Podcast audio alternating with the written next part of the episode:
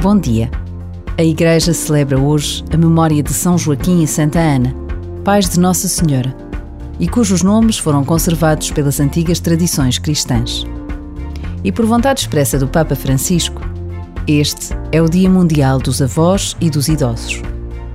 Por vezes, basta a pausa de um minuto para nos apercebermos da importância de um gesto como este celebrar a vida dos mais velhos, dos nossos pais, dos nossos avós.